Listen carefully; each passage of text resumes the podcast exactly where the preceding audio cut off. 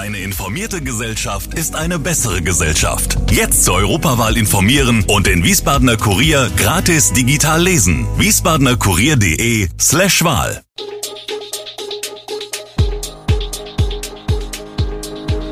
Gude, unser morgendliches News Update. Das Wichtigste aus Wiesbaden für Sie im Überblick. Guten Morgen aus Wiesbaden an diesem 3. Dezember. Querdenker zündeln im Biebricher Schnelltestcenter, Besuchsverbot in Wiesbadener Kliniken und erneut kein Böllerverkauf zu Silvester. Das und mehr hören Sie heute im Podcast.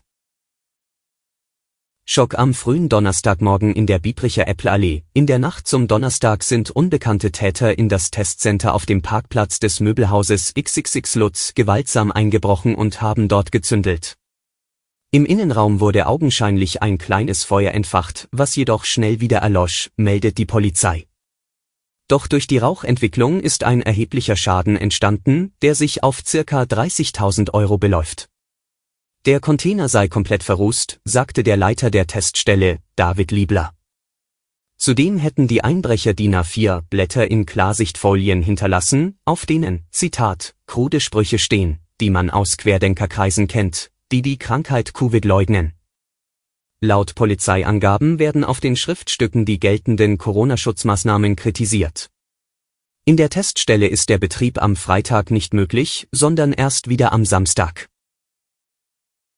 In den Wiesbadener Akut- und Reha-Kliniken gilt ab diesem Freitag 3. Dezember wieder das Besuchsverbot für sechs Wochen. Dieser Schritt sei angesichts der steigenden Corona-Infektionszahlen in Absprache der Kliniken mit dem Gesundheitsdezernat und Amt erforderlich gewesen, teilt die Stadt mit, um Patienten und Personal vor zusätzlichen Risiken aufgrund eines Vireneintrags durch Besucher zu schützen. Die Entscheidung sei im Rahmen der AG Kliniken getroffen worden, die immer Mittwochstage, sagt Helio-Sprecherin Anja Dörner auf Anfrage. Die Initiative ging von den Krankenhäusern aus. Alle Kliniken waren sich einig, gemeinsam vorzugehen. Dabei werde koordinierend vom Hausrecht der einzelnen Kliniken Gebrauch gemacht. Aktuell bereiten sich die Kliniken darauf vor, weitere Kapazitäten für Covid-Patienten auszubauen. Hermann Zemlin muss seinen Chefsessel bei SW Verkehr räumen. Das hat der Aufsichtsrat des städtischen Unternehmens in einer Sondersitzung entschieden. Nach Informationen des Wiesbadener Kurier wird die Zusammenarbeit bereits Ende Dezember beendet. Bei dem geheimen Termin des Aufsichtsrats, der paritätisch mit SW-Mitarbeitern und Vertretern der Rathausfraktionen besetzt ist, soll die Arbeitnehmerseite zunächst auf einen späteren Abschied gedrängt haben ohne Erfolg.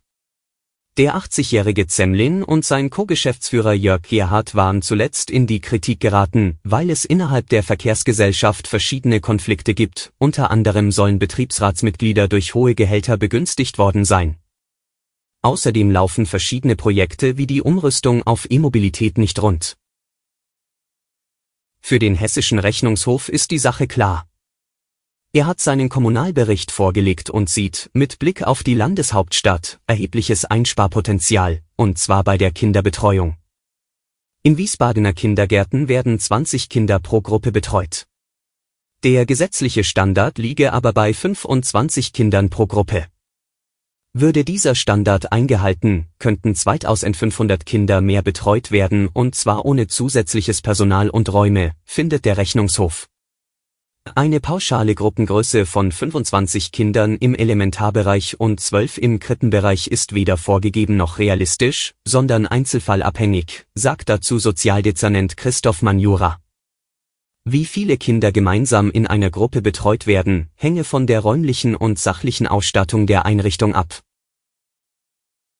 Die Stadt will Eichhörnchen besser schützen und prüft dafür die Installation von Eichhörnchenbrücken über viel befahrenen Straßen. SPD und die Linke brachten jetzt einen entsprechenden Antrag im Umweltausschuss ein. In Trier seien bereits drei umgesetzt und würden gut von den Tieren angenommen, berichtete Nina Schild, Linke. Dabei handelt es sich nicht um ein festes Bauwerk, sondern um ein Seil, das über die Straße gespannt wird. Das wäre etwa in Medenbach vom Friedhof über die Landstraße in den Ort sinnvoll, schlug Schild vor. Immer wieder sehe sie dort nämlich überfahrene Tiere. Das Umweltamt prüft die Einrichtung bereits, wie Umweltamtsleiter Friedrich berichtete. Das Ganze sei gar nicht so einfach, die Tiere müssen mit Futter angelockt und angelernt werden, die Straße so zu überqueren. Er würde ungern seine Kollegen weitergehend damit beschäftigen, es geht nicht um die Kosten für das Seil, sondern um die Verwaltungskosten. Und das ist wichtig für ganz Deutschland. Zwei Wochen nach der letzten Bund-Länder-Runde haben die Ministerpräsidentinnen und Präsidenten und die Bundesregierung weitere Verschärfungen und Vereinheitlichungen von Corona-Maßnahmen beschlossen. Vereinbart wurden auch strenge Kontrollen. Die meisten Maßnahmen betreffen ungeimpfte. So gilt künftig 2G beim Einkaufen. Der Zutritt zu Geschäften wird also auf geimpfte und Genesene beschränkt, unabhängig davon, wie hoch die Inzidenz ist. Ausgenommen sind Läden des täglichen Bedarfs wie Supermärkte.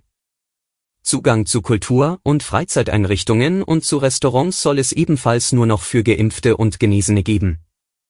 Ebenfalls inzidenzunabhängig. Ausnahmen etwa für Kinder sind möglich. Flächendeckende Geisterspiele beim Sport sind nicht geplant, aber deutlich weniger Zuschauer. Auslastung von Stadien maximal 50 Prozent, höchstens 15.000 Zuschauer. Und es gibt erneut ein Böllerverbot zum Jahreswechsel. Feuerwerk und Böller dürfen vor Silvester nicht verkauft werden. Kommunen sollen auf publikumsträchtigen Plätzen Böller und Feuerwerk verbieten. Außerdem soll es Versammlungsverbote geben. Wann die anderen Maßnahmen genau umgesetzt werden, ist Sache der Länder. Alle Infos zu diesen Themen und noch viel mehr finden Sie stets aktuell auf wiesbadener-kurier.de. Gude Wiesbaden ist eine Produktion der VRM von Allgemeiner Zeitung, Wiesbadener Kurier, Echo Online und Mittelhessen.de. Redaktion und Produktion die NewsmanagerInnen der VRM. Ihr erreicht uns per Mail an audio.vrm.de.